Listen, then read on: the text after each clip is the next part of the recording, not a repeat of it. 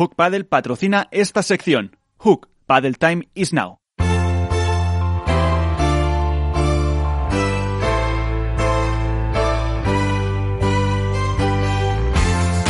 Y es que empezamos ya sin más eh, dilación, como se suele decir, a analizar ese torneo de Valladolid, eh, con eh, porque tiene prisa a estas horas el primer invitado, el MVP, Lucho Capra. ¿Qué tal? Muy buenas, buenas noches, ¿cómo estás?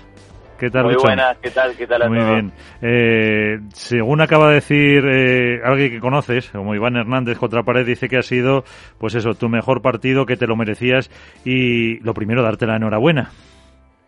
Bueno, muchas gracias, muchas gracias. Sí, la verdad que, fue una semana excelente para nosotros, que creo que jugamos a un nivel a un nivel muy bueno.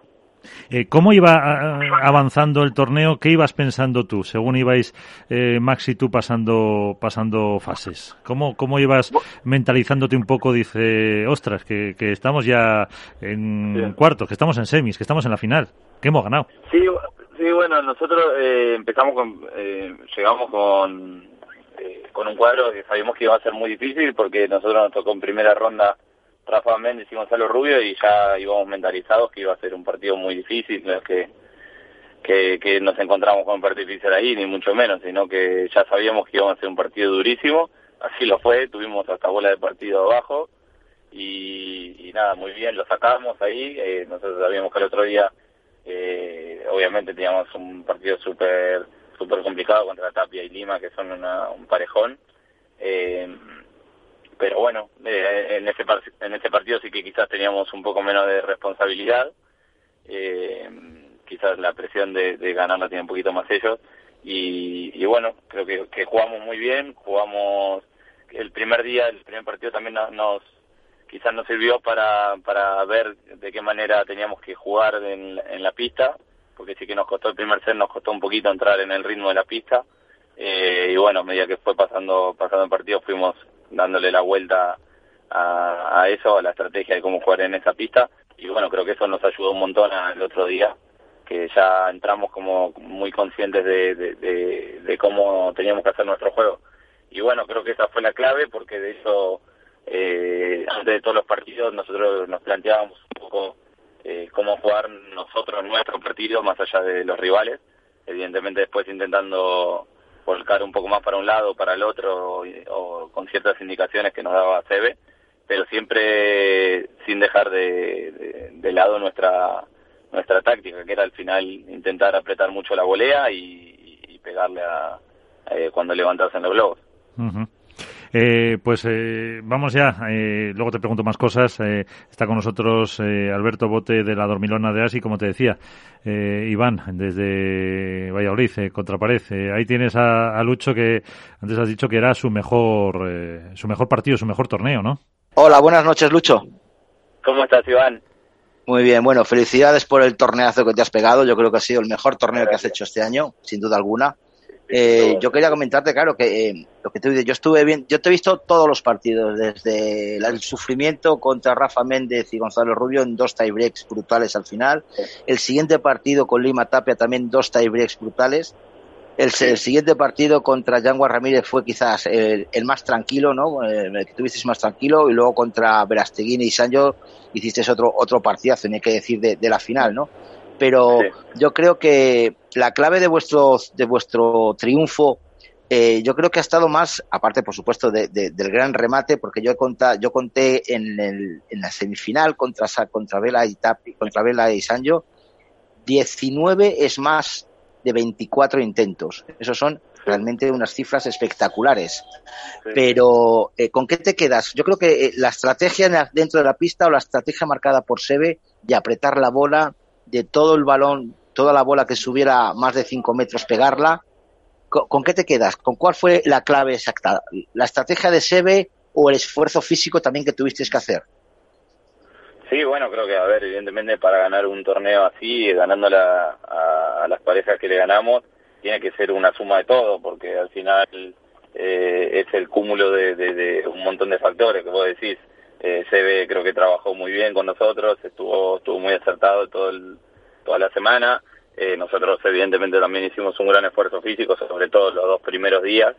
Eh, quizás en cuartos ganamos un poco más holgados y eso nos dio nos dio un poquito de ventaja para a la semifinal no llegar tan apretados eh, porque es verdad que nosotros al, sí que al partido de cuartos sí que llegamos un poquito un poquito apretados pero bueno se nos dio bien el partido y por suerte pudimos sacarlo eh, en un partido no tan largo y eso nos dio un poquito un poquito de vida para, para el otro día estar más frescos eh, pero sí creo que fue un poco de todo. Eh, como vos decías creo que el el remate fue una de las claves de, del torneo y, y, como comentaba como comentaba antes eh, nosotros nos centramos mucho en eso en apretar la volea eh, para que nos, no fuese fácil entrarnos por, por abajo eh, no pegarnos mucho a la red porque también como como la pista estaba tan rápida cualquier globo que hicieran nosotros tenemos que intentar rematarlo entonces si nos pegamos a la red y nos tiraron un globo y nos pasaban eh, era un, error importante. Entonces intentábamos eso,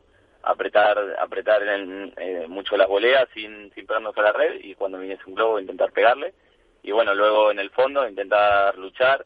Es verdad que los primeros partidos nos costó mucho de fondo porque, de hecho, los dos primeros partidos ganamos los partidos sin haber quebrado ninguno de los dos. Eh, sin haber quebrado en, en, en, ninguno de los dos partidos. Uh -huh. eh, pero bueno, después sí que le, le, le, empezamos a encontrar un poquito más la vuelta de fondo. Eh, así que bueno, evidentemente la clave estuvo más que nada en la red y bueno, después en, la, en el fondo supimos, creo que supimos sufrir porque la pista no estaba fácil para jugar en el fondo de la, de la pista. Uh -huh. eh, Alberto. Muy buenas, Lucho, ¿cómo estás? ¿Cómo estamos? Eh, a ver, torneo para marcar, eh, que habéis eliminado a tres de las primeras cuatro parejas cabezas de serie, si no me equivoco. ¿Qué supone esto para, para el proyecto? Porque es cierto que había muchos comentarios en el que, bueno, eh, a pesar de que había llegado un par de veces a cuartos, si no me equivoco, parecía que el proyecto, bueno, pues no, no acababa de estar entre las parejas que optaban al fin de semana y de repente llega Valladolid, eh, un torneo en el que a priori la gran mayoría no contaban con que pudierais salir campeones y sin embargo, bueno, pues hacéis un torneo, como he dicho, de 10. ¿Qué supone para vosotros esta victoria, más allá de la propia victoria en sí? Sí, bueno, a ver, obviamente esto nos da muchísima confianza para para creer que todo ese trabajo que, que hacemos al final eh, tiene tiene un sentido, ¿no? Eh, de que de que al final al final eh, nosotros ahora nos demostramos a nosotros mismos, sobre todo, que, podemos hacerlo, que, estamos en el nivel, que, el nivel está ahí. Entonces, eh, eso te da un respaldo para el trabajo eh, del día a día que, hace siempre. Eh, sepas que, que, tiene esa finalidad, digamos. Bueno, sí, a ver, obviamente la gente dice un montón de cosas y es normal porque eh, porque no, de, desde fuera no, no se ven un montón de cosas que, que pasan en el día a día, en, las semanas de torneo y, y mismo dentro de los torneos. Eh, pero bueno, creo que hoy el circuito está igualadísimo y, y creo que estas cosas hacen darse cuenta, hacen, hacen notar que, que cualquiera le puede ganar a cualquier pareja, es que literalmente así. Nosotros estuvimos a una, a una bola de perder el primer partido contra una pareja, eh, no sé qué, qué partida, no sé, de pareja 18, no sé qué estarían, y luego terminamos ganando el torneo. Creo que eso es el reflejo de cómo está el pádel actual. Uh -huh. eh, estar todo muy parejo y cuando se dice de, de verdad que, que se puede perder en cualquier partido es porque de verdad se puede perder en cualquier partido, no es como como quizás años anteriores que decía, bueno, quizás si juego muy mal y el otro juega bien. Ahora, incluso jugando bien, puedes, puedes perder en las primeras rondas. Uh -huh. Entonces está todo tan está todo tan apretado que creo que la gente va, va a empezar a acostumbrarse a que a que las parejas de arriba pierdan en, en rondas anteriores a quizás lo que a lo que, a lo que los tenían acostumbrados. Eh, pero bueno, eso creo que para el deporte es buenísimo y sobre todo para el público. ¿Y ahora qué? Pero, Ay, perdón, Alberto. ¿Ahora qué, Nada, Lucho? Le, le, iba a preguntar a Lucho si, si esta victoria es consecuencia de, entre comillas, los fracasos de los torneos anteriores o es una semana buena, lo tomáis como eso y vamos a ver qué pasa más adelante.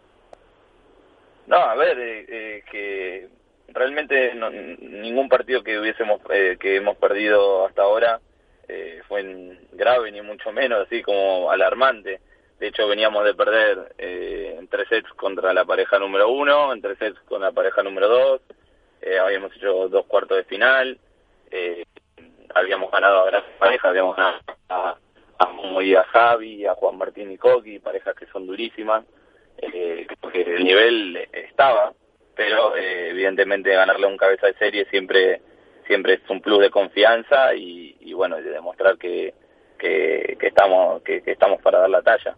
Eh, entonces, lo que te decía antes, al final esta semana creo que nos tiene que, dar esa, ese plus, ese plus de confianza para confiar en nuestro trabajo y que cuando las cosas quizás no, no salgan tan bien, eh, confiar en que nosotros tenemos ese nivel y, y hay que trabajar para, para sacarlo.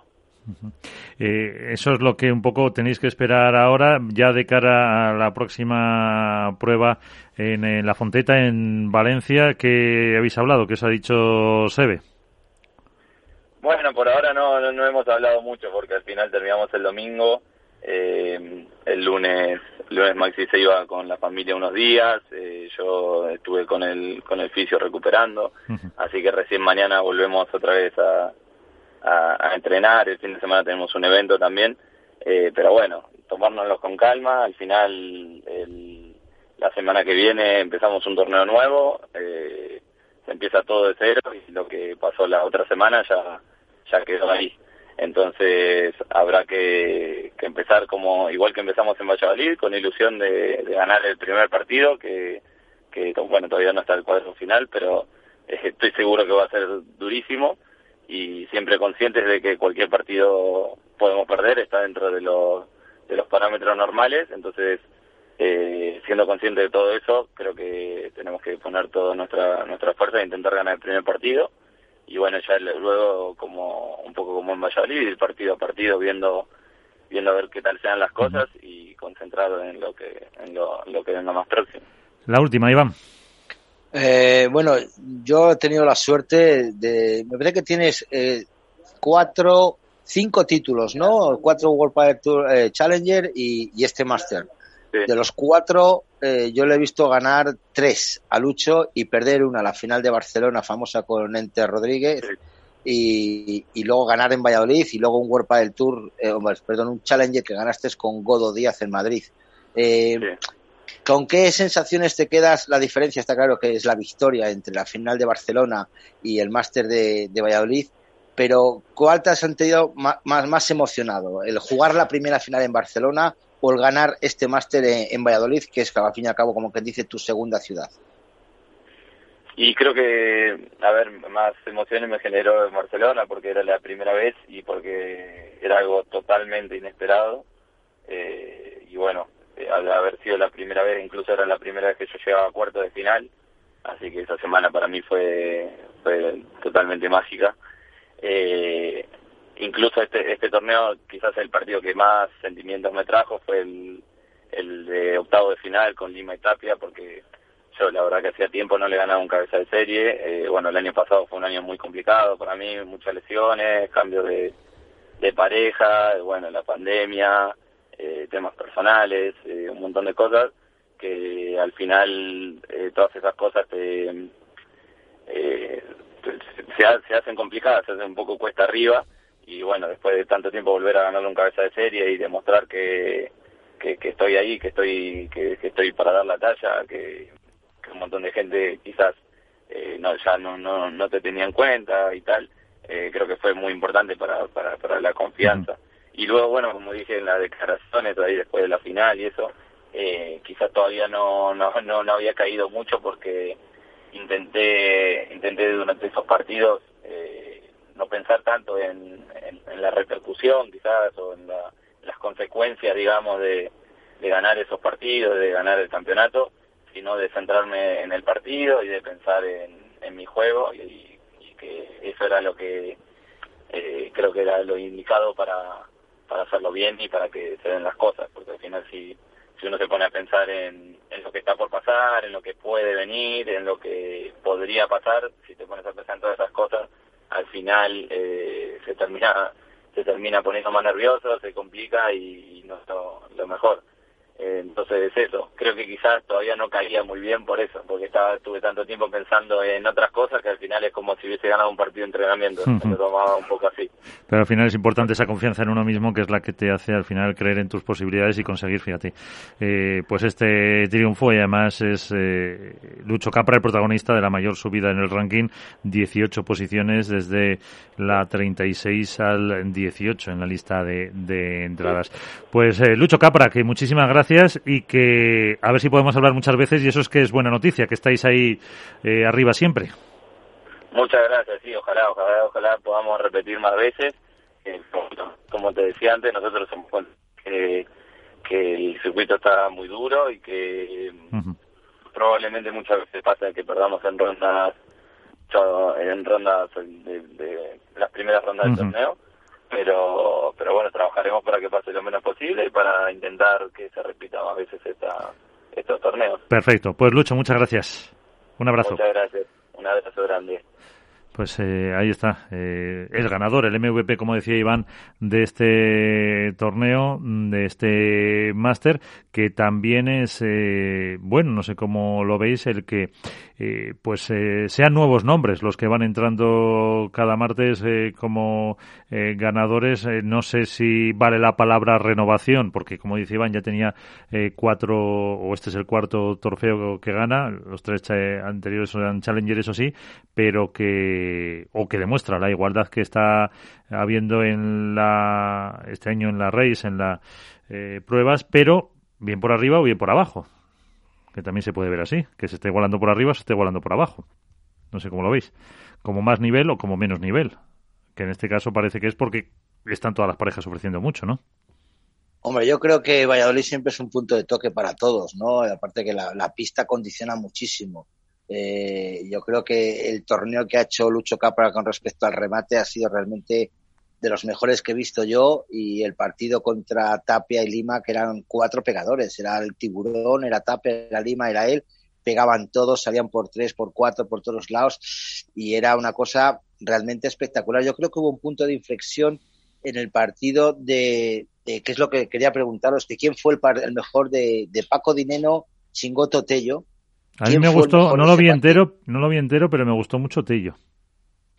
Para ti, Alberto, ¿quién fue el mejor de Paco Dineno o Chingoto Tello? Viene a todo a colación de esto, ¿eh? Para, para mí, Chingoto, y tiene un porqué. O sea, al su juego regular eh, mostró una vertiente ofensiva, quizá por las condiciones de la pista, que no son los normales, no son las normales en él. Pues fíjate, te digo, voy a decir una cosa. Para mí, el mejor de ese partido estaba fuera de la pista.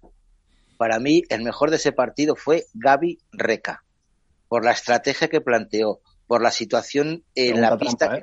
¿eh? Pregunta trampa. Pregunta trampa, porque nos han, dado cuatro, nos, han dado cuatro opciones y la buena es la quinta. No, he dicho quién fue el mejor de ese partido. No he dicho qué, qué, jugador fue el mejor.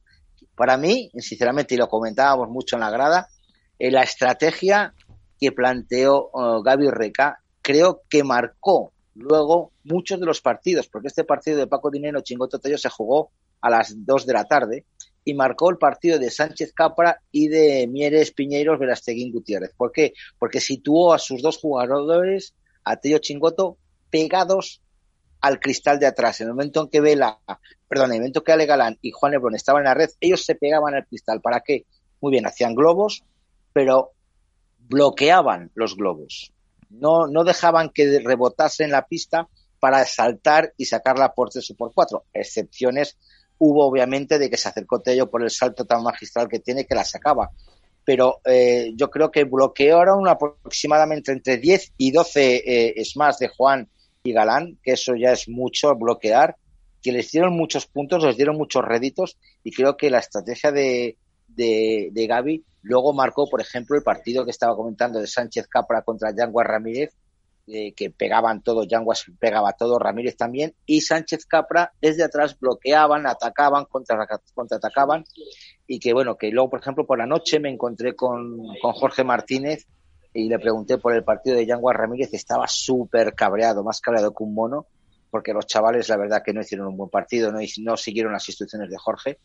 Y, pero bueno, marcó, es lo que dice, que marcó un poquito la, la tendencia a partir de ahí de todos los partidos que jugaban Tello Chingoto, de jugar hacia atrás. Y es más, contra eh, cuando jugaron Lebron y Canal, ahí estaban, atrás. A, mí una, a mí hay una cosa, Iván, de, de este torneo, y me llamó especialmente la, atención en Tello Chingoto, y lo comentaba con Manu Martín en el directo que hicimos el domingo en Twitch, es cómo se ha evidenciado la evolución de, del pádel al cortar las jugadas completamente y a cortar las transiciones. O sea, hasta ahora veíamos que la única pareja que proponía ese estilo de juego de salir rápido con una chiquita, de defender rápido por abajo y automáticamente subir a cortar espacios y hacerse grande la red eran Lebron y Galán. Y les había ido muy bien. Y sin embargo, en este torneo ha sido muy evidente que parejas como Teo y Chingoto proponían precisamente eso, que era, oye, cero transición, muy poca defensa y vamos a ir en el tú a tú al choque porque nos está funcionando. Y ahí es precisamente donde creo que les costó mucho a Lebron Galán encontrar una alternativa, porque hasta ahora eran los únicos que proponían eso, estaban acostumbrados a ser dominadores en, la mayor parte de, la trayectoria de un partido y se encontraron con que una pareja como Tello Chingoto, por ejemplo, hacían lo mismo que ellos. Les proponía eso y además salían victoriosos, porque lo normal es que proponiendo eso Galán y Lebron te lleven por delante, porque son dos jugadores que volean muy bien, porque tienen unos tiros ofensivos que son mejores que los del resto, y sin embargo, eh, Tello estuvo colosal pidiendo el remate, pero es que Chingoto exhibió una pegada que no es normal en un jugador de su envergadura, porque es un jugador de una estatura baja, evidentemente, y que lo normal es que utilice más una bandeja o una víbora y que acumule volumen de juego para que sea Tello el que, bueno, pues acumule, acumule winners al final del partido. Pero Chingoto lució una pegada que eh, pudo completar esa faceta que suele tener de intentar alejar a Lebron de la red. Entonces, me pareció muy sorprendente ese patrón de juego, que fue más en el masculino que en el femenino, en el femenino no se dio tanto, pero eh, que, que, quizá es la evolución del propio deporte, ¿no? Que cada vez más parejas van a empezar a plantear ese tipo de estilo de juego. Solo la antítesis eh, es un Vela, un Vela Sanjo, que son capaces de enrayar un nivel sobresaliente durante todo un partido, esperarte atrás y aún así ponerte contra las cuerdas. No les dio, por una cuestión de físico en este caso, el de Velasteguín, que llegar a semifinales me parece eh, un título personal, sinceramente, pero, pero el resto de parejas cada vez tiende menos a eso, tiende más a tirarse a la red, a intentar puntos cortos en dos, tres tiros, no más, cinco a lo sumo. Te puedo hacer una comparativa, Alberto. Es como cuando las Salayeto cambiaron el pádel femenino, ¿no? Que se volvieron agresivas, se volvieron pegadoras, se volvieron atacantes, se volvieron eh, luchadoras.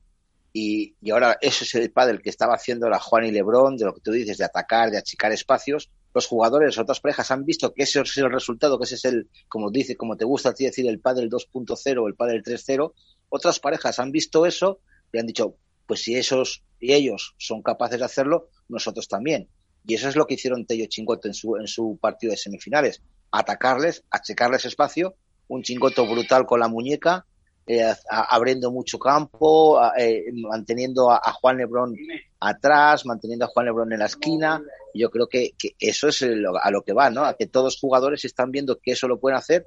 Obviamente Sánchez, Sánchez y, vamos, eh, y, Gutiérrez, pues son otro mundo de pádel que lo que tú dices, pueden jugar atrás, adelante, con volea, sin volea, pero yo creo que son dos generaciones diferentes al final. vamos a ver. la compañía, pues pertenece a esa generación anterior, claro. Pues vamos a ver cómo lo ve el eh, entrenador eh, campeón que hacía mención hace un momento eh, Lucho Capra, él, Severino Jesse. ¿Qué tal? muy buenas. ¿Cómo estás? Pues no está Severino. se ha cortado, iba conduciendo, me decía nuestro eh, técnico, eh, a ver cómo había visto eso dentro de, todo lo que estabais eh, comentando. Así que, si quieres seguir, Alberto, con lo que estabais, con lo que estabais diciendo de este, de esta nueva forma. Sí, al, final lo que está, lo que estamos comparando, yo creo que son las propuestas de dos generaciones diferentes de, y del propio deporte en sí, de la evolución que está teniendo, que es consecuencia de lo que repetimos una y otra vez en este programa, que es la profesionalización y la tecnificación de los deportistas, que no quiere decir que antes no, no fueran profesionales, pero sí que ahora, bueno, pues en esos ingredientes que necesita un jugador de pádel tener, cada vez son más importantes el físico, la explosividad, la envergadura, y antes pues predominaba la estrategia, el saber estar y el dar una o dos bolas más. Se, se comparaba muy bien perfectamente, por ejemplo, lo que decíamos de Teo Chingoto que son capaces de encontrar el antídoto a unos ganas Lebron que llegan lanzados y que todos esperábamos, yo creo que era, que era la, apuesta mayoritaria, que iban a, despegar y a sumar un título más, o que era el principio ya eh, Marbella de ese dominio claro que parecía al principio de temporada, con, por ejemplo, la propuesta de Maxi Sánchez. Maxi Sánchez eh, se pegaba mucho a la red o jugaba muy pegado al fondo de pista hasta que entendió que tenía que retroceder un par de pasos en el, ataque para poder sacar la pegada. Una pegada que, por otra parte, eh, a Maxi muchas veces se le obvia. Parece que no es un jugador que tenga una buena pegada y, sin embargo, es un jugador que tiene una pegada bastante, bastante, iba a decir decente, pero no, notable. El problema es que creo que él mismo no es consciente de que con la pegada eh, es un jugador que suma mucho winner. ¿Por qué? Porque tiene esa bandeja tan característica que se muere en el fondo de pista, que me recuerda mucho la de Vela, por otra parte. O sea, el estilo de Maxi a mí siempre me ha recordado mucho al de Vela, en muchas, en muchas facetas, de aglutinar mucho volumen, una bandeja muy tocada que muere en el fondo, de trabajar con una volea que si no es definitiva sí que hace mucho daño, pero Maxi en este torneo creo que si hay una conclusión tiene que sacar más allá de eh, pasar facturas, que en este caso yo creo que no está de más, porque muchos eh, le han tirado con bala y se ha visto que era antes de tiempo, tiene, tiene que sacar la lectura de que siendo ofensivo es un mejor Maxi Sánchez que siendo contemplativo, por decirlo de alguna forma. la verdad que las voleas de, Maxi han, han, sido trabajadas y hemos, no sé si igual podemos hablar con Sebe, pero el trabajo de la volea que tú dices que no es definitoria, pero sí muy complicada, muy profunda, muy baja, hacía que los contrarios tuvieran que levantar esa bola eh, lo suficiente para que entrara el Lucho Capra con el smash o pegadito a la red y, las, y pegar al manotazo para por cuatro. Yo creo que esa volea rasa profunda de, del tiburón ha sido trabajo y esfuerzo y creo que, eso es un, rédito de, de, Maxi Sánchez que vuelve por sus fueros y por supuesto del trabajo de, de Severino que supo leer perfectamente los partidos. Yo creo que, que la pista sí, la pista es muy rápida, la pista son perdigones, las bolas suenan como auténticas balas, pero, pero las, todas las bandejas y todas las, las voleas que hacía Maxi eran súper, súper bajas, Alberto. O sea, no levantaban un, un, palmo del suelo y obligaban a los contrarios, efectivamente, a levantar la bola y luego ya ahí entrar con su smash, que tiene, tiene un smash en suspensión realmente precioso y bonito y muy estético, que lo utilizó muy poco, que muchas veces Maxi era de los que se cruzaban al lado contrario de su compañero para rematar esas bolas, en cambio este torneo no, ¿por qué? Porque tenía la confianza absoluta de Lucho Capra que las, las ha sacado desde la línea de saque, desde la esquina, desde cualquier lado. Eh, es verdad que, que Valladolid es un torneo en el que por lo general vemos a jugadores que eh, se gustan en la pegada, que normalmente en un torneo con más humedad, con menos altura, no lo harían. Pero bueno, eh, tanto el caso de Lucho como de Maxi eh, tuvieron ahí dos, un par de armas que supieron explotar bastante bien. Y, lo que me lleva a reflexionar este proyecto, que sobre todo viene a raíz de las palabras que decía Lucho al final, que se sentía, no sé si dolido, pero sí ha hecho un poco una autorreivindicación, ¿no? De que muchos ya no contaban con él. Porque es verdad que Lucho, junto con los Moyano y compañía, era de esos jugadores jóvenes venidos de Argentina que, estaban llamados a estar arriba. Y le ha costado. Hizo final en Barcelona 2014, 2015 más o menos. Suma hasta cuatro o cinco títulos de Challenger, pero no acabó de romper.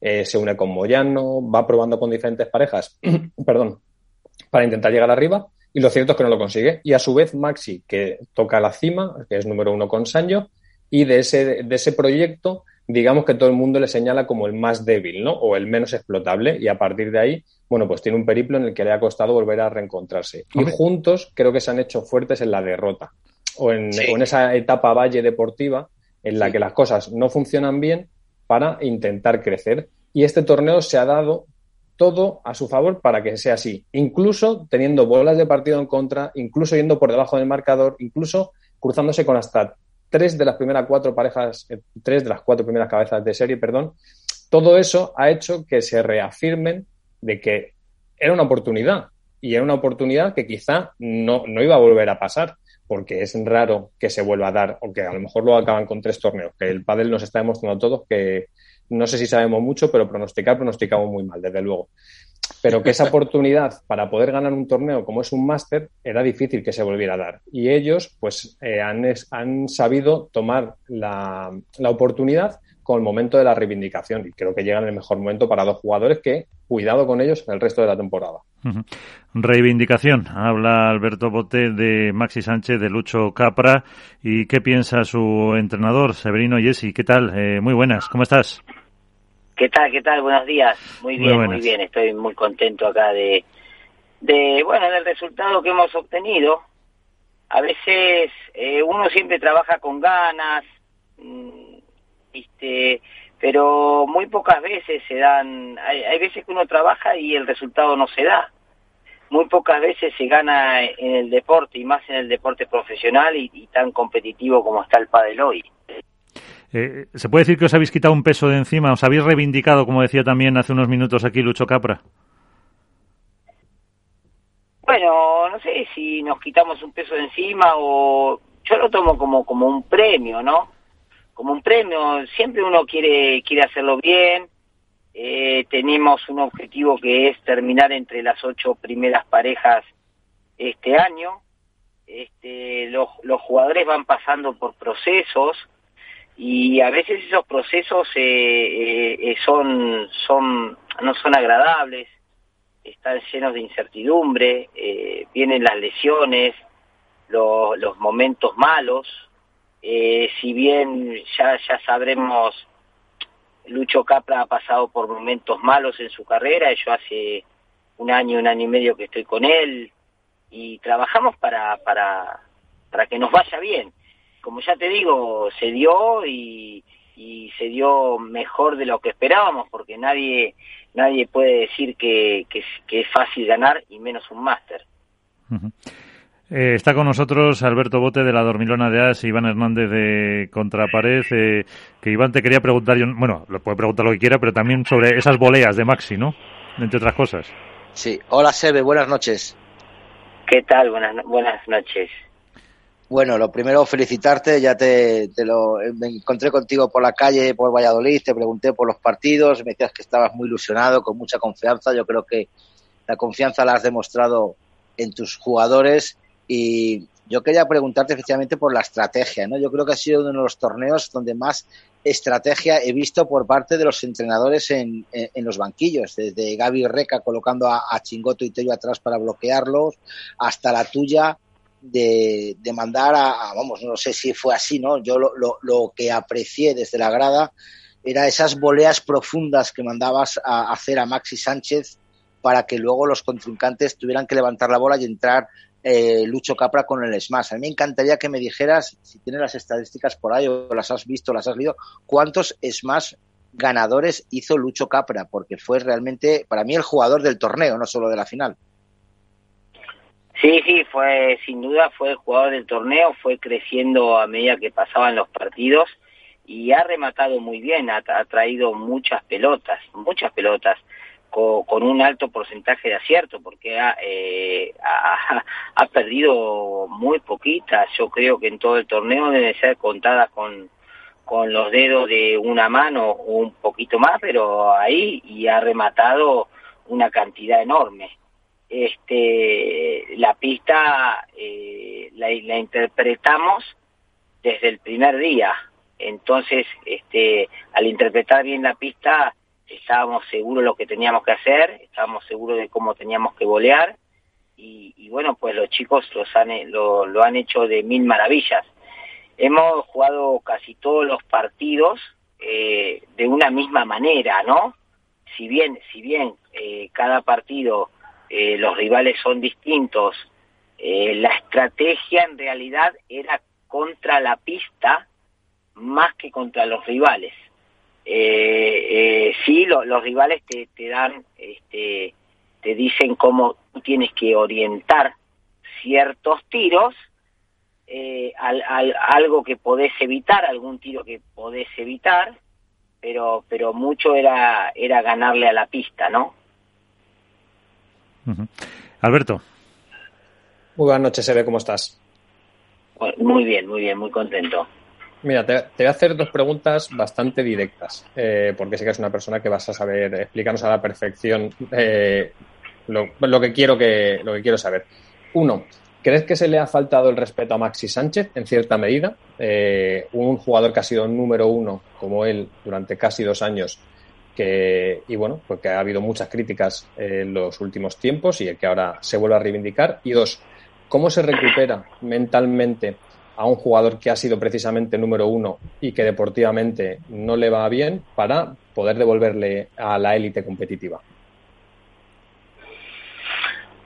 Bueno, eh, lo de faltarle el respeto directamente no lo tenemos en cuenta. La gente eh, a veces quiere ser partícipe en redes sociales de temas que desconoce. No sé si es algún afán de protagonista, de protagonismo o qué.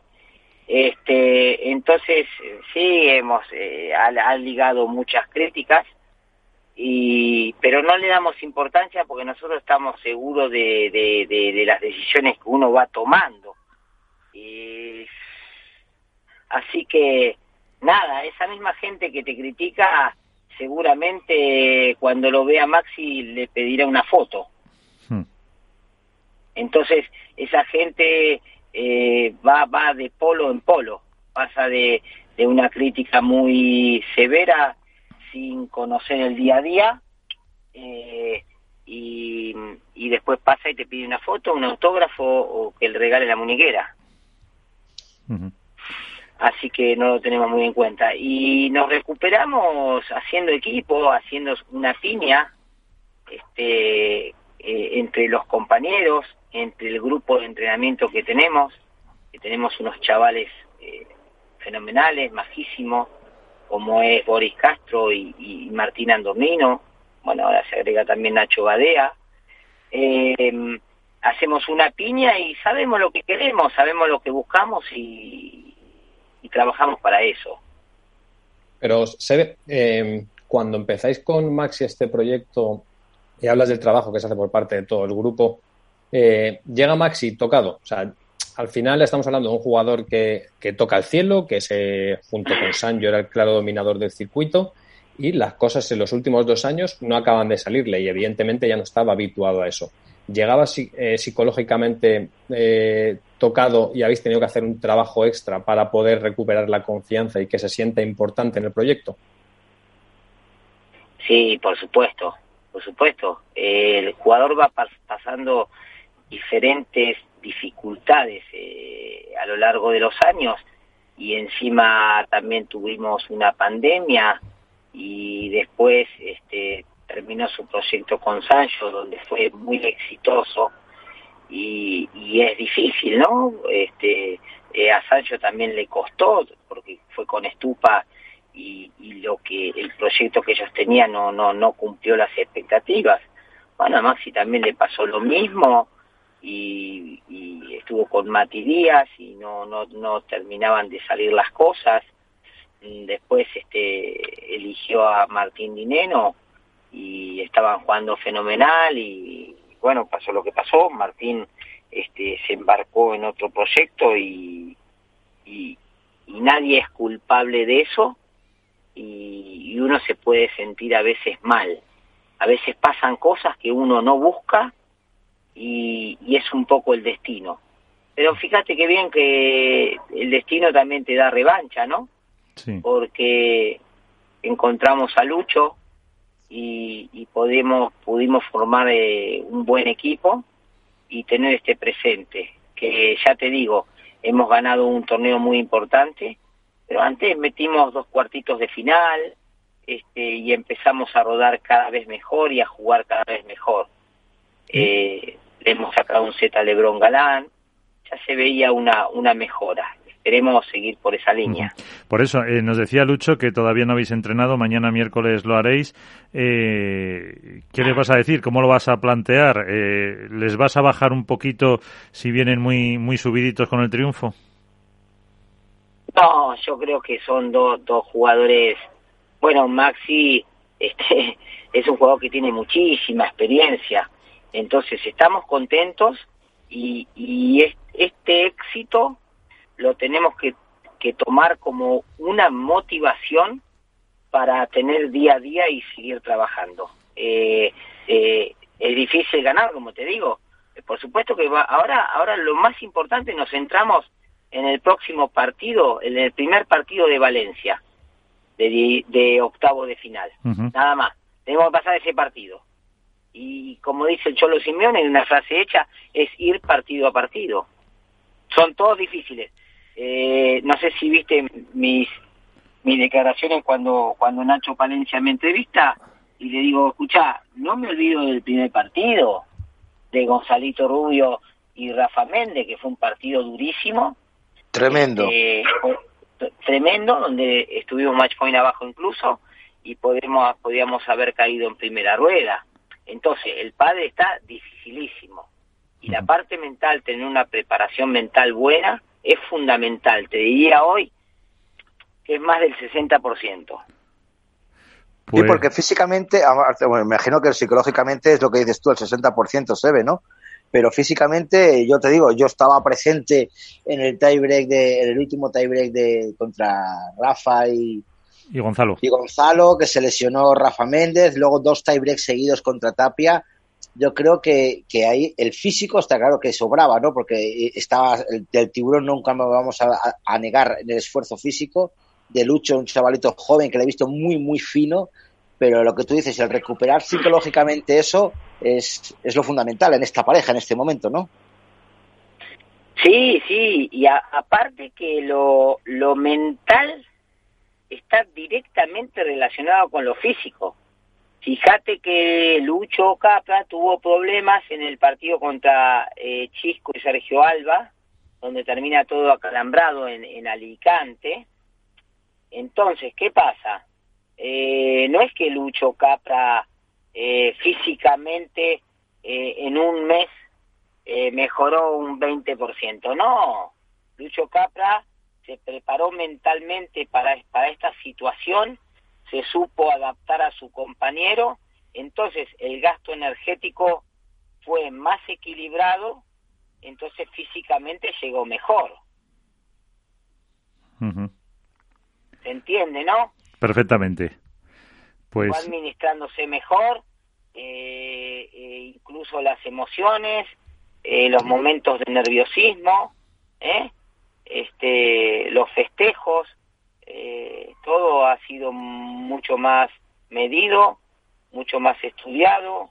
Eh, Lucho es un jugador que tiene, tiene mucho carácter y a veces eh, tiene alguna protesta, él lo sabe, incluso de más, que se la tenga un, po un poquito prohibida, ¿no? sí. Que se dedique a jugar, que es lo que mejor sabe hacer. Pues eh, ahí está, el trabajo de un entrenador como es Severino Yesi para eh, conseguir, eh, pues después de dos cuartitos, con este triunfo en Valladolid.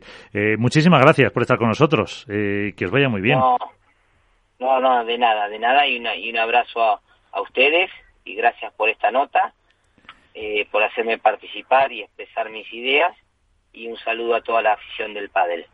Muchas gracias, eh, Severino Yesi, el entrenador de los eh, campeones, de Lucho Capra y de Maxi Sánchez, con ese trabajo también que eh, para conseguir la recuperación del tiburón y el eh, triunfo en esta prueba, con esa importancia que decía de la parte psicológica también que tiene que tiene un, un entrenador ahora, los psicólogos, todo el equipo para, para un jugador de pádel. Incluso fíjate el porcentaje que le damos, un 60%. Sí, es que tiene mucho mérito, ¿no? Recuperar a un jugador como Maxi, que viene un proyecto ganador como es el que comparte con Sancho, que, que después pasa por un proyecto que recupera con Mati Díaz, que había ido bien en su primera etapa, que la segunda no acaba de funcionar del todo, que se une con Dineno, salen como salen y como todos conocemos, eh, se une con Alemandi, la cosa no acaba de salir, las críticas llegan más que nunca, en una temporada en la que cada vez son más parejas las que se incorporan, bueno, pues los Estupa Ruiz, eh, de Coello, Lamperti, etcétera, que cada vez pues hay más parejas que optan a las rondas finales y a Maxi se, les, eh, se le presuponía ahí y no estaba. Y sin embargo, pues llega a Valladolid y consigue vencer en el torneo más bonito del año y lo hace con un jugador como Escapra que también, en cierta medida, pues se ha reivindicado. Entonces, darle valor a Severino por haber sido capaz de, de, bueno, de sacar lo mejor de este proyecto, que veremos si ha sido eh, una nota discordante en el año o como yo pienso, van a ser una pareja que va a crecer mucho en una temporada tan larga como esta. Pues ahora enseguida seguimos hablando, vamos a hacer un pequeño apunte porque ya a la vez que saludo a nuestro siguiente protagonista, le emplazo para la semana que viene para hacer un poco de balance también de lo que está sucediendo ahora mismo en, Marbella, eh, que es Pepe Párez, el presidente de la Federación Andaluza de Pádel. Eh, ¿Qué tal? Muy buenas, ¿cómo estás? Buenas noches. Eh, buenas noches, ¿qué tal? Muy bien. Eh, sí, ya eh, fin a esa jornada de pádel en Marbella, lo hemos visto por Padel View. La semana pasada hablábamos con el máximo representante de esta plataforma que nos contaba todo lo que estaba eh, preparando. si no me equivoco, pues son 400 participantes, 16 selecciones europeas. ¿Qué foto nos deja estas jornadas, Pepe? Pues bueno, son 16, no, son 18 selecciones. 18. Eh, sí, 18. Ha habido una, una fase previa eh, que no había sucedido nunca, nunca en la historia. Entonces, 16 es la fase final, pero eh, hemos tenido que realizar el fin de semana una fase previa. La foto, pues bueno, eh, la foto es espectacular. pero que lo diga yo aquí como Federación Andaluza, aparte de la organización y tal, pero realmente lo, lo es así, ¿no? Eh, es una participación histórica, hay 18 nacionalidades, países participantes, 21 países representados con, con el Open, porque hay jugadores de, de otros países que no, que no están participando en la competición de, de naciones, pero sí que han ido al Open y como bien has dicho, más de 400 jugadores, ¿no? Entonces, bueno, de la situación que venimos, que, que, que aún estamos viviendo, pues la verdad es que, que muy, muy contentos, muy contentos porque bueno, era un poco de incertidumbre cuando decidimos para la candidatura para organizar el europeo, no sabíamos qué podía suceder y la verdad es que, que la foto es inmejorable, inmejorable. Todo la cantidad de gente, no solo de jugadores que han venido, de acompañantes de esos jugadores de, de toda Europa, ¿no? Entonces, bueno, y también bueno, en una ciudad como, como Marbella, aquí en España, en Andalucía, ¿no? En la Costa del Soto, bueno, la verdad es que, que la foto es muy, muy, muy, muy reconfortante, muy bonita. eh, está muy bien el conseguir eso. Marbella tuvo hace poco otra prueba de circuito profesional, ahora este europeo. Se está erigiendo Andalucía como una cita muy importante para el pádel. Va a tener eh, más, evidentemente, eh, y esto es un comienzo para hacer algo más grande ahí en, en Andalucía todavía. Bueno, eh, no sé si será el comienzo para, para, para hacer algo más grande o no, eso el futuro no lo, determinará, ¿no? Nosotros sí que, bueno, este año desde la Federación Andaluza, aquí en Andalucía, hemos hecho ya algunos eventos internacionales, este evidentemente es el más importante, igual que el circuito profesional, ha, ha estado aquí hace una semana y posteriormente va a estar en más, en más lugares en, en Andalucía y en Marbella, pues este mes se ha acumulado, como bien has dicho, circuito profesional, Campeonato de España sub-23, ahora este este europeo, ¿no? Ha sido un poco un mes de capital del padre, como como yo por ahí, como se ha determinado que, que es. Eh, pues no sé, de, pues, pues bueno, siempre es, es bueno pensar en el futuro y, y pensar en crecer y en hacer siempre algo más, ¿no? pero eso, bueno, eso lo determinará el futuro, las instituciones, porque cosas de este tipo, como, como internacionales, sin el apoyo de, instituciones, patrocinadores, eh, es muy difícil, ¿no? Entonces, bueno, será una cosa que yo como presidente de la Federación Andaluza, como no voy a querer y encantado de que vengan a España y si es Andalucía, pues, pues, pues mejor, ¿no? Pero que vengan a España, eh, sobre todo a España, eventos de, este nivel. Eh, Iván Hernández. Hola Pepe, buenas noches. Hola Iván, buenas noches. Bueno, encantado de, saludarte y felicitarte por la labor que estás haciendo en el Padre Andaluz, que no es de, no es, no es de nuevas, ya, ya eres veterano en estas lides. Yo quería preguntarte un par de, un par de cosas. Como presidente de la Andaluza, eh, ¿es capaz, es posible que esas grandes instalaciones que ha instalado la Federación Andaluza en Marbella, en el shopping, eh, se puedan quedar de forma permanente para que la Federación Andaluza haga uso de ellas para otros torneos, para otros campeonatos? ¿O por qué no? Ofrecérselas a la Federación Española de Pádel para crear ahí incluso hasta un centro de alto rendimiento que se queden esas instalaciones fijas porque son realmente espectaculares, por supuesto, en conjunto con la organización que lo está haciendo y que aprovechar esas instalaciones para, para crear algo, algo más potente para Andalucía y para el pádel español? Sí, pues bueno, mira, esa pregunta es la que, me han hecho a largo de esta, desde que empezamos, ¿no? O, solución que íbamos a montar aquí de esta institución, me la ha hecho infinidad de personas, ¿no? Esto es una pena que se vaya a desmontar. Al final, como bien sabéis, son 13 pistas, 8 pistas indo, eh, entonces la verdad es que es una pena que esto se vaya a desmontar. Hemos estado trabajando, eh, intentando, ¿no? Porque bueno, al final no depende de, de nosotros, en este caso como Federación Andaluza de Padres, que estamos inmersos en, la organización, ¿no?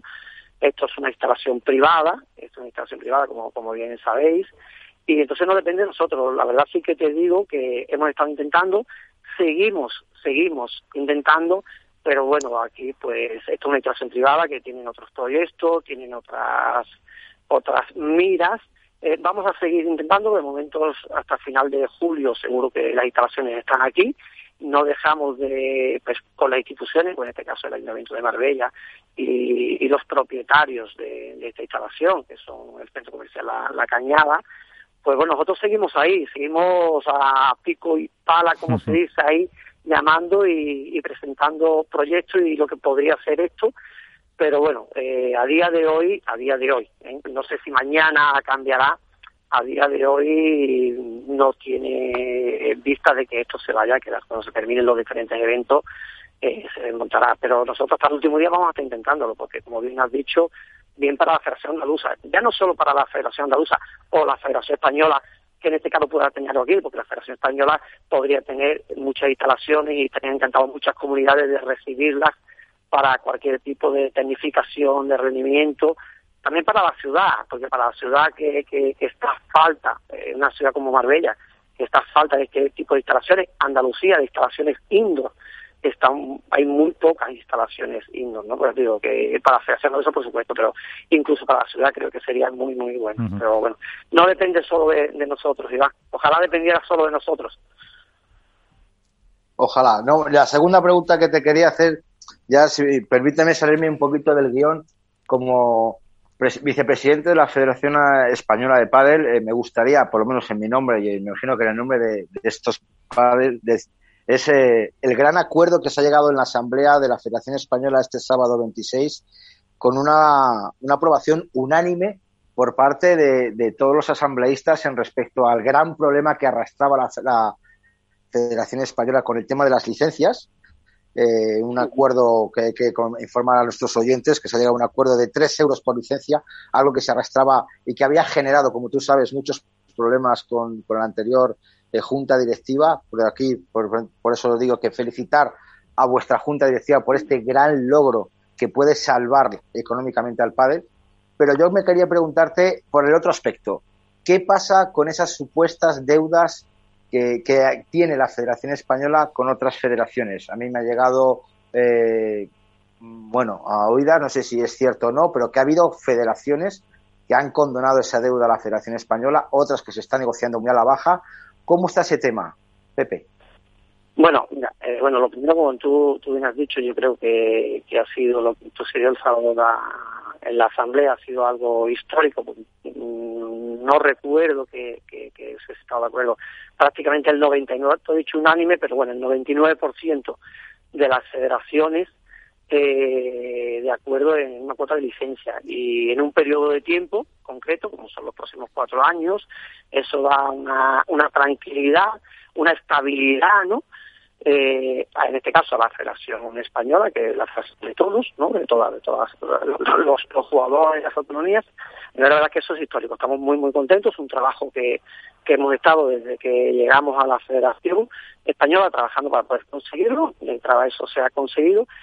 Y bueno, y, la otra parte que, que, me preguntas por, esas deudas, bueno, como tú bien sabes, pues esa pregunta habría que hacérsela más a, a estas federaciones que, que tienen, que están ese, eh, o esas sentencias a favor, eh, sí que te digo, porque se están hablando con, con esas federaciones, que se tratará de llegar a posibles, posibles acuerdos con federaciones, cada uno será, me imagino, pues por unos de una forma, otros de otra, no, no personalmente, pero bueno, yo creo que esa pregunta sí que sería para ellos, ¿no? Para ellos. Nosotros desde la Federación Española vamos a tratar de, igual que ha pasado con la licencia, que estamos con todos los temas desde que hemos llegado, de, que, de, llegar a acuerdos e intentar solucionarlos, ¿no? Es una cosa que estaba ahí, porque creo que bueno que es necesario y, y bueno para todos para seguir creciendo, ¿no? Pero bueno, yo creo que eso también estas federaciones tendrían algo que decir, ¿no? O sería ellos, la pregunta más bien sería para ellos. Nosotros, evidentemente, que se va a hablar con todas, como tú hubieras dicho, se está se está hablando eh, con, con, esas federaciones a ver en qué situación queda, queda situación. Pero bueno, ellos quizás cada uno individualmente o conjuntamente, no sé si que te podrían responder mejor, porque bueno, nosotros intentamos llegar a acuerdo, pero ellos son ellos los que en este caso salió una sentencia favorable hacia ellos y, y bueno, y les dio la razón de momento, todavía hay, no es definitivo, pero de momento le han dado la razón. Y bueno, pero ¿me puedes confirmar que ha habido alguna federación que ha condonado la deuda? No, a día de hoy yo no tengo constancia de que haya ninguna federación. Yo personalmente no tengo constancia. También te digo que llevo ocho días tras la meta, pero a día de hoy no tengo constancia de que haya ninguna federación a día de hoy que se está negociando y se está hablando a día de hoy. Yo no tengo constancia a día de hoy que ninguna federación haya condenado la verdad. Que hubo una propuesta por parte de las federaciones, por parte de la Federación Española, que están negociando, eso sí, eso sí te lo digo, porque eso es público y en el sentido público te digo porque lo, lo sabe prácticamente todo el mundo. ¿no? A día de hoy no, oye, si esta mañana ha llegado algo a la Federación Española, que yo no he hablado con, con mi presidente, con Ramón, que tengo una llamada, llamada cuando pueda, y, y ha llegado algo a buen puerto, pues podría ser, ¿no? Pero a, a, esta hora yo no tengo, no tengo constancia. Uh -huh. eh, Alberto, una última cuestión para, para Pepe. Muy buenas noches, Pepe, ¿cómo estás? Buenas noches, Alberto. Bien, bien. Eh, eh, dos preguntas rápidas. Uno, eh, bueno, la primera quizás porque yo no tengo demasiada información, pero ¿se puede acudir al euro, a ver el europeo eh, en persona? ¿Se venden entradas? ¿Qué aforo hay? Que, que no lo sé, eso por un lado. Y dos, eh, tú personalmente, como presidente de la Federación Andaluza, que eres la, la, federación que ahora mismo acoge el Campeonato de Europa, ¿de qué estás más orgulloso de poder tener este europeo allí? Vale, eh, bueno, lo primero, sí, se puede, el europeo es gratuito, se puede venir.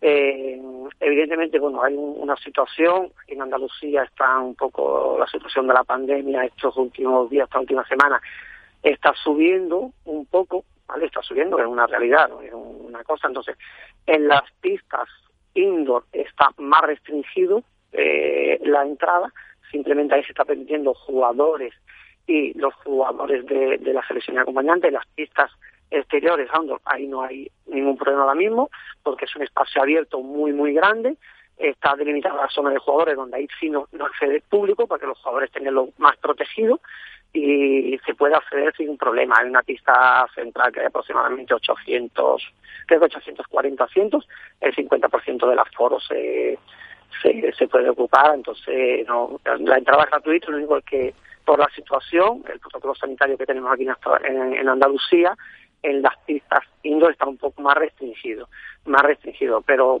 hemos valorado los árbitros a partir de mañana, vamos a doblar turnos para que se juegue más en el exterior y, uh -huh. y se pueda ver más público, mucha gente que ha venido de fuera que pueda ver a su a sus selecciones, ¿no? Y, y luego, recuérdame, perdón Alberto, la otra que me has preguntado. Eh, como, como, presidente de la Andaluza. Ah, vale, ya. Eh, vale. ¿Qué me siento? Bueno. ¿De pues, qué está bueno, más orgulloso? Verdad, orgulloso. Bueno, la verdad que, que ahora mismo cuando pase esto, cuando pase, me imagino como cuando un equipo gana algo dice no nos daremos cuenta, hasta que no pase unos días no nos daremos cuenta. Ahora la verdad es que llevamos una semana, esto es eh, como un tsunami de cosas cada día que, que pasan, hay muchas cosas en la organización, mucha gente trabajando. Eh, por eso digo, cuando pasen unos días sí nos daremos cuenta, me orgulloso, un campeonato de Europa, 14 años que, que no visitaba España, habiendo batido un récord eh, mundial de participación en esta situación que hemos vivido en el último año. Pues mira, con el hecho solo de que se pueda celebrar, eh, me siento muy, muy, muy orgulloso que ha sido aquí en España, en Andalucía, en, y en mi ciudad concretamente, más todavía, ¿no? Ver aquí en la presentación el otro día que estuvieron todas las selecciones, más de 400 jugadores de los diferentes países, pues la verdad que fue increíble, diciendo que esta, esta situación hace seis meses yo creo que era inimaginable uh -huh. poder celebrar un evento de este tipo. Entonces un poco pues, pues de eso es lo más orgulloso a día de hoy que, que, que, que, ¿Qué te sientes? Que, que, siento, ¿no? uh -huh. que me siento. Oye, además, eh, eh, Pepe, permíteme un inciso. Eh, va a ser la primera vez que se retransmite el Campeonato de Europa por una plataforma de, de pádel que ha llegado para quedarse, ¿no? Lo de Padel View, lo que estáis haciendo allí con, con Padel View, tanto en el Campeonato de, de España sub-23 como con el europeo, es algo realmente todavía eh, mayor repercusión ¿no? que vais a tener todavía. Claro, sí, bueno, la verdad es una plataforma que nosotros tenemos un acuerdo, que esa plataforma a día de hoy, ahora mismo que esté en Europa es gratuita, simplemente te registra que está del View, te registra en su página, es gratuito para todo el mundo. Eh, vamos a retransmitir, ya se ha empezado y creo que son, digo de memoria, ¿vale? Porque no, pero un mínimo de cinco partidos seguro, dos partidos de, de Open a la mañana, tres partidos de selecciones a la tarde, durante todos los días.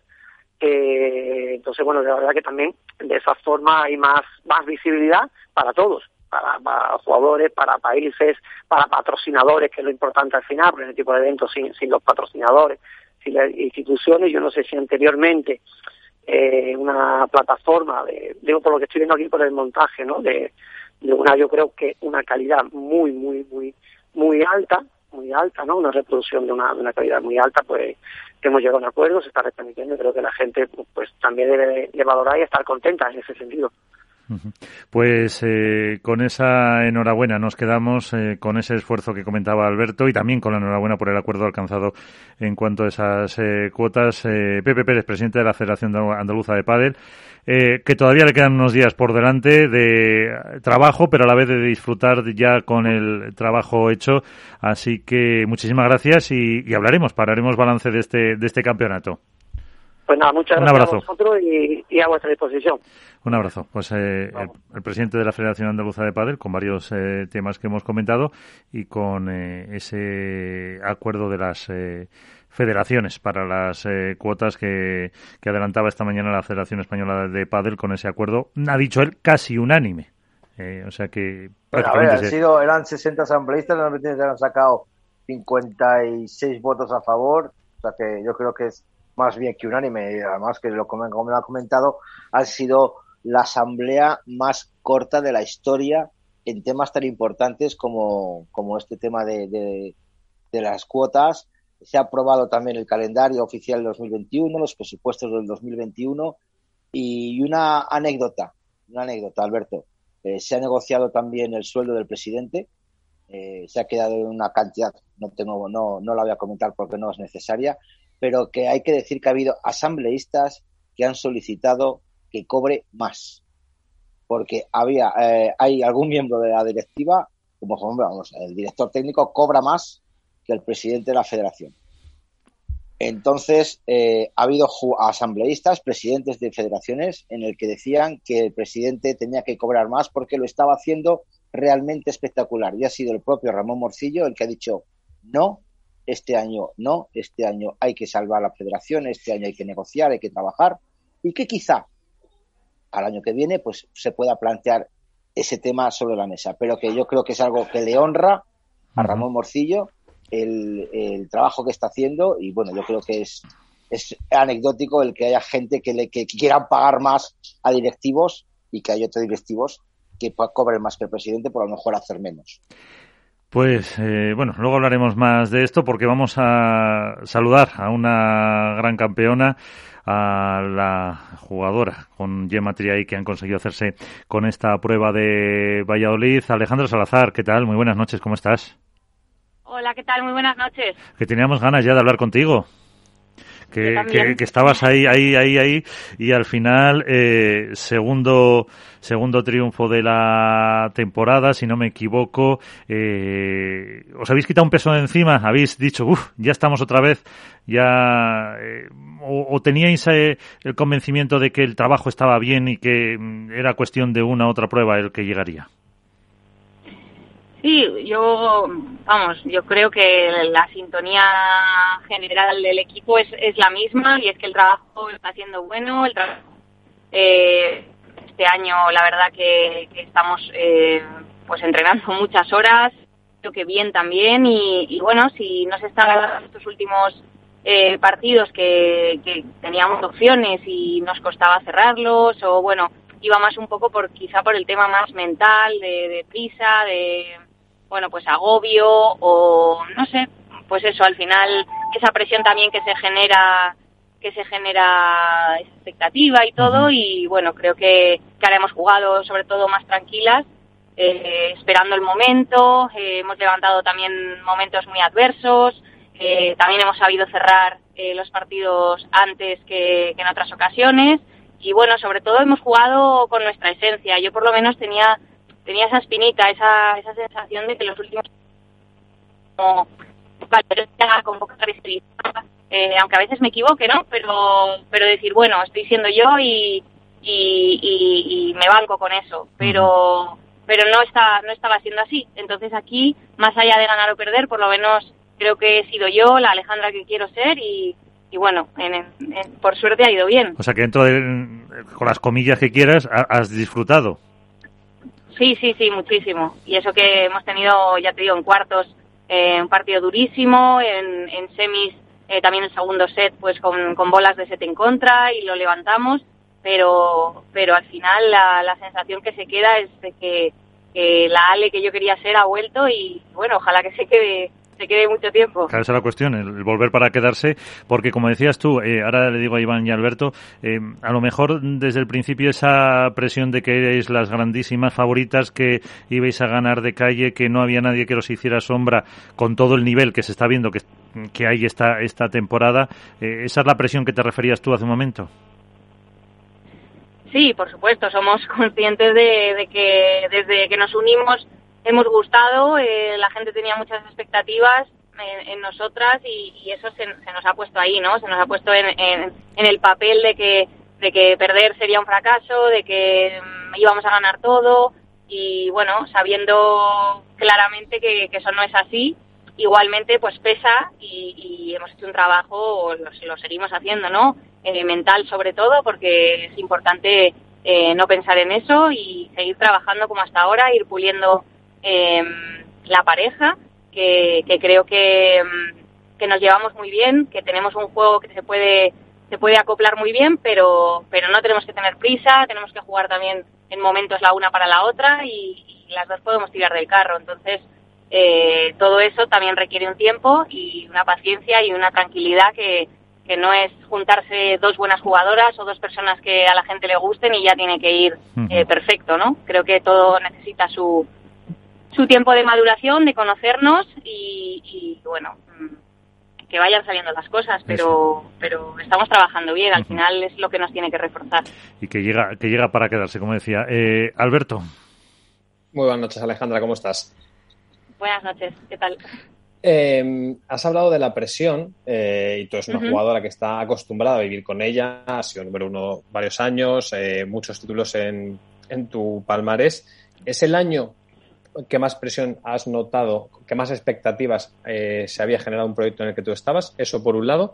Y por otra parte, eh, la, semana pasada hacíamos, analizábamos el por qué, bueno, vuestro proyecto no acababa de estar donde todos lo ubicábamos. Y en tu caso concreto nos preguntábamos si tenía que ver eh, el cambio de entrenador. Son muchos años al lado de Manu Martín y este año, bueno, pues el, el proyecto con Gemma pasa por un director técnico diferente ese adaptarse a unas órdenes nuevas, a una forma diferente, simplemente entender el pádel, también ha, llevado a que tú hagas un sobreesfuerzo para poder eh, acercarte más a lo que te piden.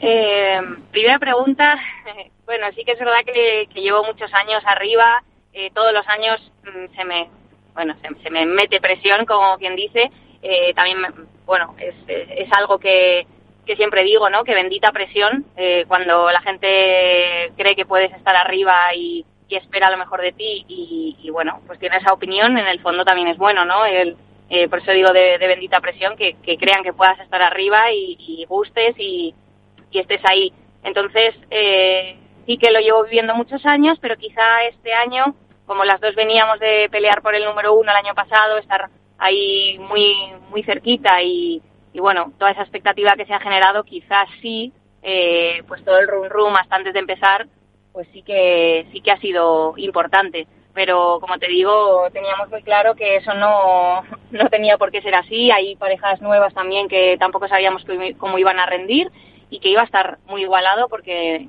en los últimos años eh, todas en individual tienen un nivelazo y juntas pues pues eso luego nunca sabes qué pareja también puede adaptarse fenomenal y, y estar ahí.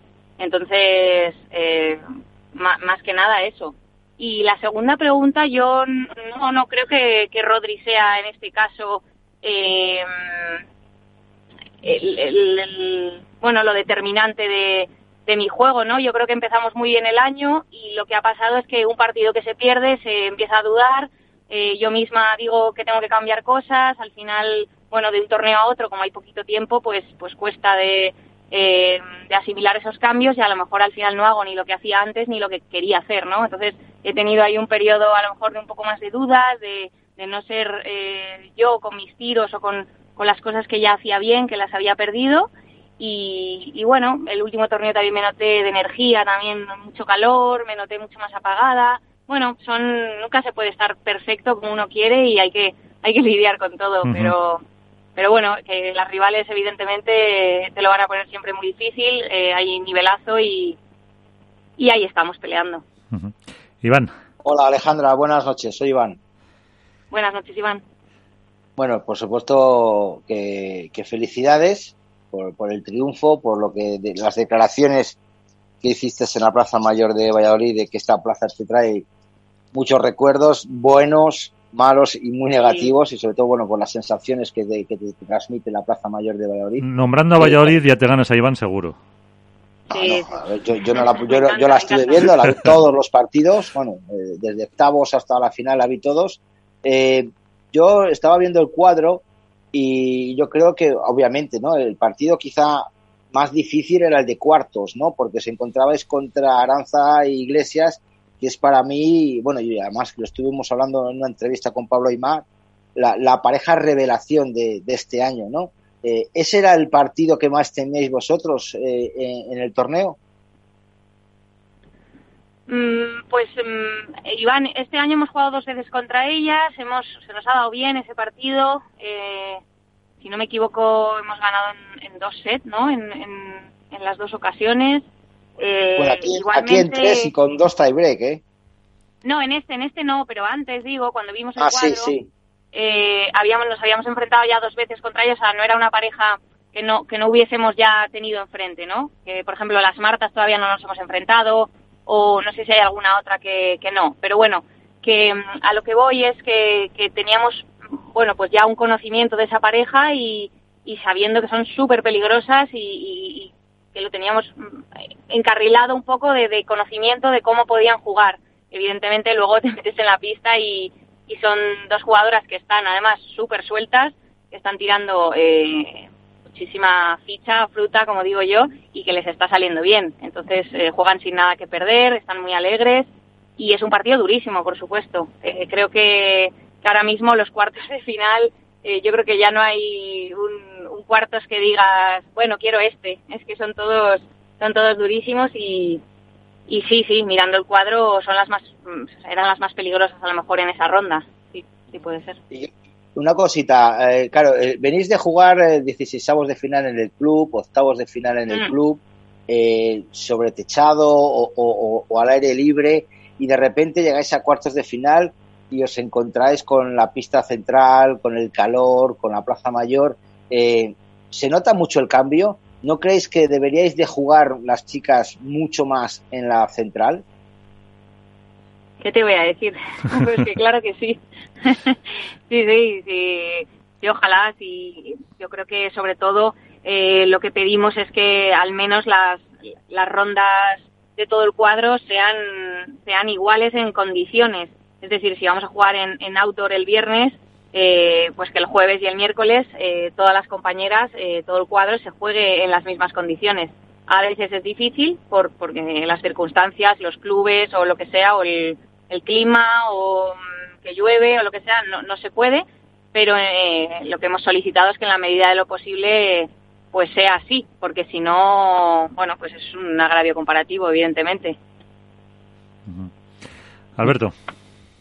Eh, Alejandra, eh, como, como decíamos antes, temporada en la que, bueno, tenéis dos títulos, si no me equivoco, campeonas, eh, de irregu cierta irregularidad, podríamos decir, con respecto a donde muchos os ubicábamos. Eh, sí. ¿Los objetivos ahora, en julio, siguen siendo los mismos que en febrero, cuando la temporada no había comenzado todavía?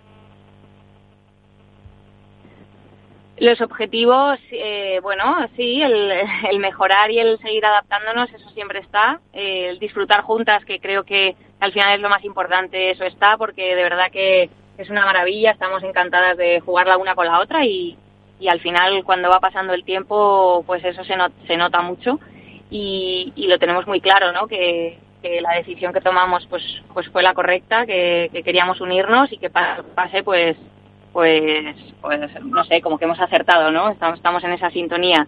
Y luego, mm, bueno, los objetivos de, de ranking, pues eh, sin meternos presión, pero, pero queremos, creemos que podemos estar ahí arriba y, y bueno, eh, es ir ganando partidos, es ir, eh, pues bueno, teniendo esas oportunidades que creo que estamos generando y, y en algunos partidos no las hemos aprovechado, pues que si salen, pues poder aprovecharlas. Eh, pero sí, sí, eh, contestando a tu pregunta, los objetivos son los mismos. Pero ¿con, qué estarías, abstrayéndonos un poco del número uno, el número dos, el número que sea final de temporada, ¿con qué estarías contenta una vez que finalizara el año, hicieras balance, miraras hacia atrás y dijeras, ha merecido la pena el cambio, eh, continuamos para adelante? Pues el, sobre todo eso, el, recuperar a la Ale que yo quiero ser pista, eh, que, siendo así, pues yo creo que, que tengo, tengo mucho ganado y mucho para aportar a la pareja. Eh, por supuesto, pues te diría que, ganar varios torneos, no quedarnos en los dos que tenemos. Pues lo iremos viendo esta temporada y seguro que te molestamos más veces porque eh, se ha visto esa Alejandra, como decía también Iván, que ha eh, disfrutado en la pista y eso es el, un paso importante también para seguir eh, avanzando. Así que muchísimas gracias, que siga así y, y ahora ya con todo para Alicante. Muchísimas gracias y sí, espero que, volvamos a hablar pronto. Perfecto. Alejandra, muchísimas gracias. Eh, buenas noches. Eh, la eh, jugadora, junto con Gematria, como decíamos, que había ganado la prueba de Valladolid, porque además, Iván Alberto, se nos ha pasado pues prácticamente el 90% del programa y no, hemos, no habíamos apuntado nada. Quizás lo único que dijo Iván en la actualidad del, de las chicas. Pues sí, muy, mal por nuestra parte, porque desde luego que si hay un circuito que está emocionante es el femenino y es verdad que todos tendemos, eh, o todos los que estamos hoy en el programa tendemos a hablar del masculino como si empezara y acabara ahí el pádel, pero no es verdad, o sea, el pádel femenino tiene, tiene cada vez más protagonismo, cada vez está en disposición de discutirle más de tú a tú lo que está pasando eh, con el masculino y es precisamente por, pues bueno, pues por el buen hacer de las jugadoras. Hace no muchos años hablábamos de que una pareja dominaba el circuito, pero este año cada torneo tiene un nombre propio. Hablaba Iván hace poco de Aranza y de Victoria. Es que Aranza y Victoria, me atrevo a decir que lo raro es que este año no acaben con un título.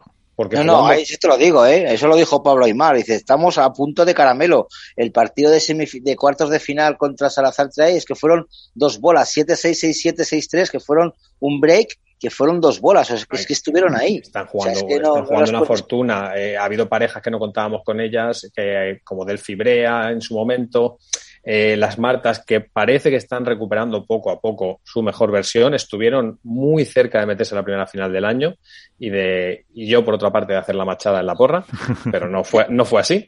Eh, Ale y Gemma, que por primera vez, yo creo, en el año consiguen estar al unísono, eh, durante la temporada se las había visto a tramos o a picos de rendimiento cada una a un buen nivel, pero no acababan de encontrar esa sintonía para durante toda una semana en un torneo poder decir, Ale y Gemma han estado de sobresaliente. Porque ese es su nivel. Yo entiendo la presión, evidentemente, de la que habla Ale, y es verdad que se ha cargado toda la responsabilidad de tener que ser las números uno sí o sí, pero eso, como digo siempre, es en base a unos resultados y a un rendimiento. Y por rendimiento y resultados, Alejandra Salazar es la mejor derecha que hay en el pádel femenino actual y Gemma Triay es la mejor revés que hay en el pádel femenino actual, con lo cual era normal esa presión. ¿Que les haya pasado factura? Bueno, eh, muchas veces desde fuera creemos que esas cosas no afectan tanto como en realidad sí lo hacen y lo dicen los propios protagonistas, y en este caso en primera persona. Y creo que se verá mejor a Ale y a Gemma en noviembre que se les veía, eh, que se las veía en, en, abril. Pero es que cada vez hay más jugadoras. Map y Majo están muy cerca de poder meterse en el fin de semana. Y, Por cierto, no hemos comentado el homenaje que hicieron. Me gustaría comentarlo, Alberto. Eh, salió en las redes sociales eh, el homenaje que hicieron a, a Mapi Sánchez Alayeto nació, hay que decirlo, nació de las propias jugadoras, ¿vale? No del circuito. nació de Maite Gavarrús, en el que en el momento en que Mapi Sánchez Alayeto publicó en sus redes sociales eh, la enfermedad, eh, se puso en contacto con Carolina Navarro, se puso en contacto con, con todas las jugadoras y decidieron hacer ese homenaje. Eh, rápidamente Carolina Navarro se puso a hacer las camisetas, me parece que fue la Portu Caterina Nagoira la que consiguió las mascarillas con el Mapi Fuerza eh, y quisieron hacerla ese homenaje en el Club de la Raqueta. Eh, se enteraron los jugadores masculinos, obviamente se sumaron a la iniciativa, compraron las camisetas, todo se va a ser donado a, la, una, a centro de, búsqueda de soluciones médicas para esa enfermedad.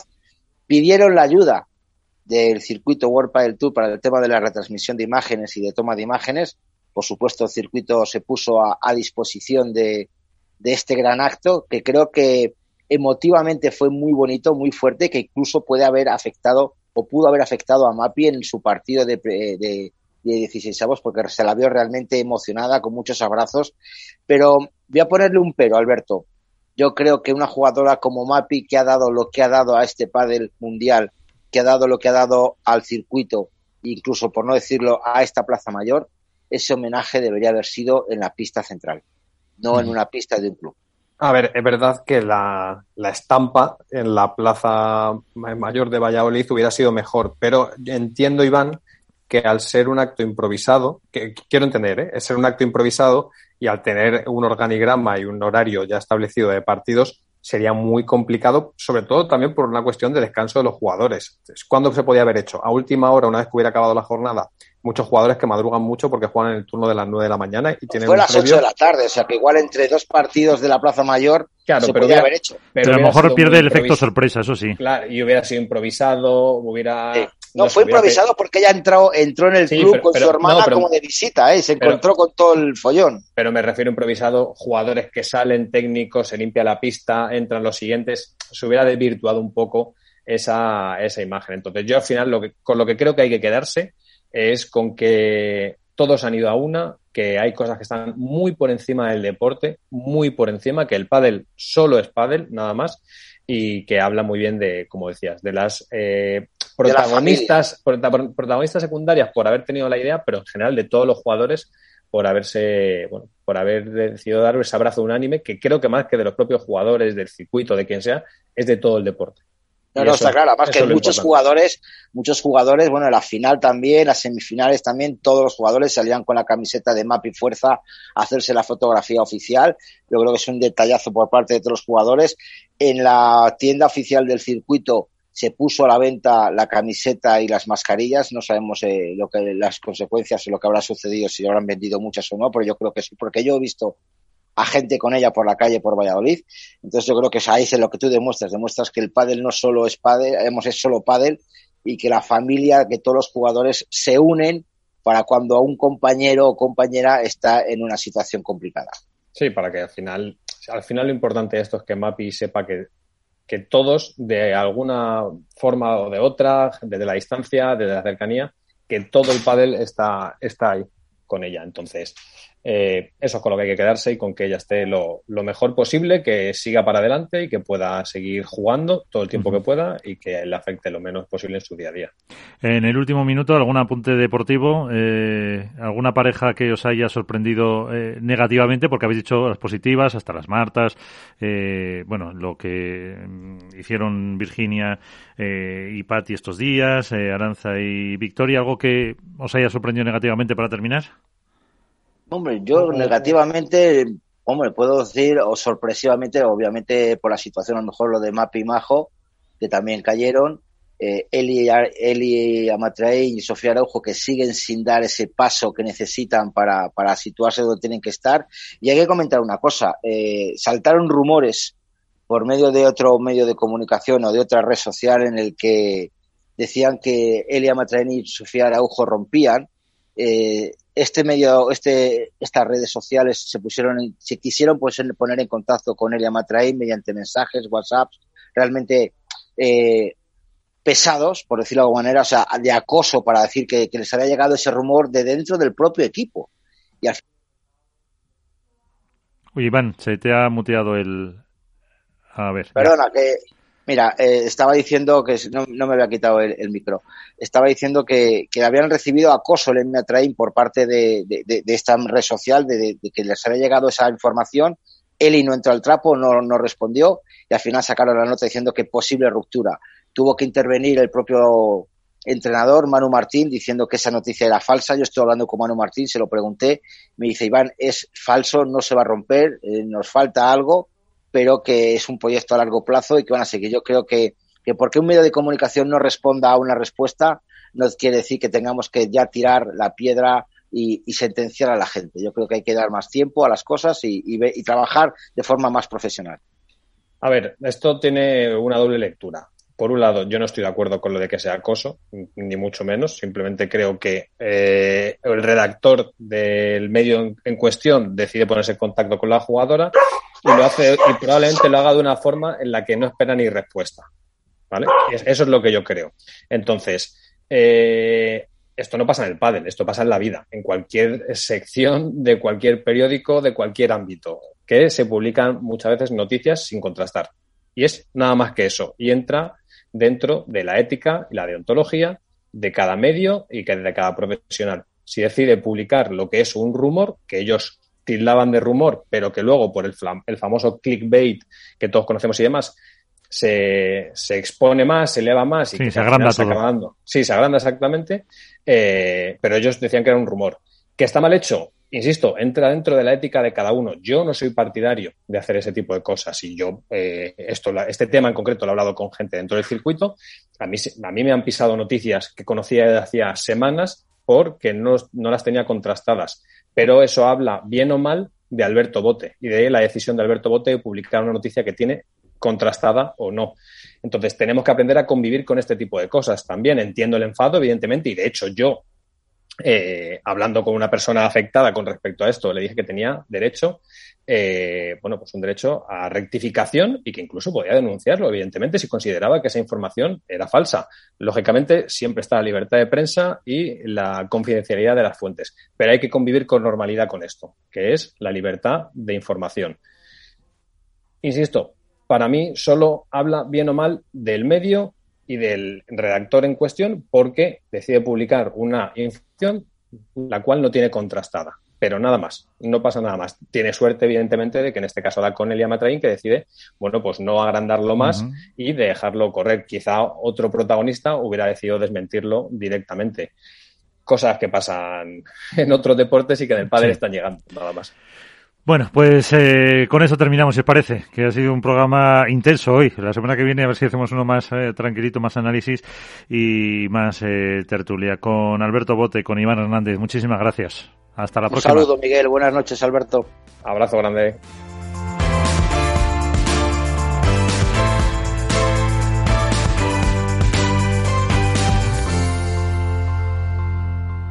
Hook Paddle ha patrocinado esta sección. Hook Paddle time is now.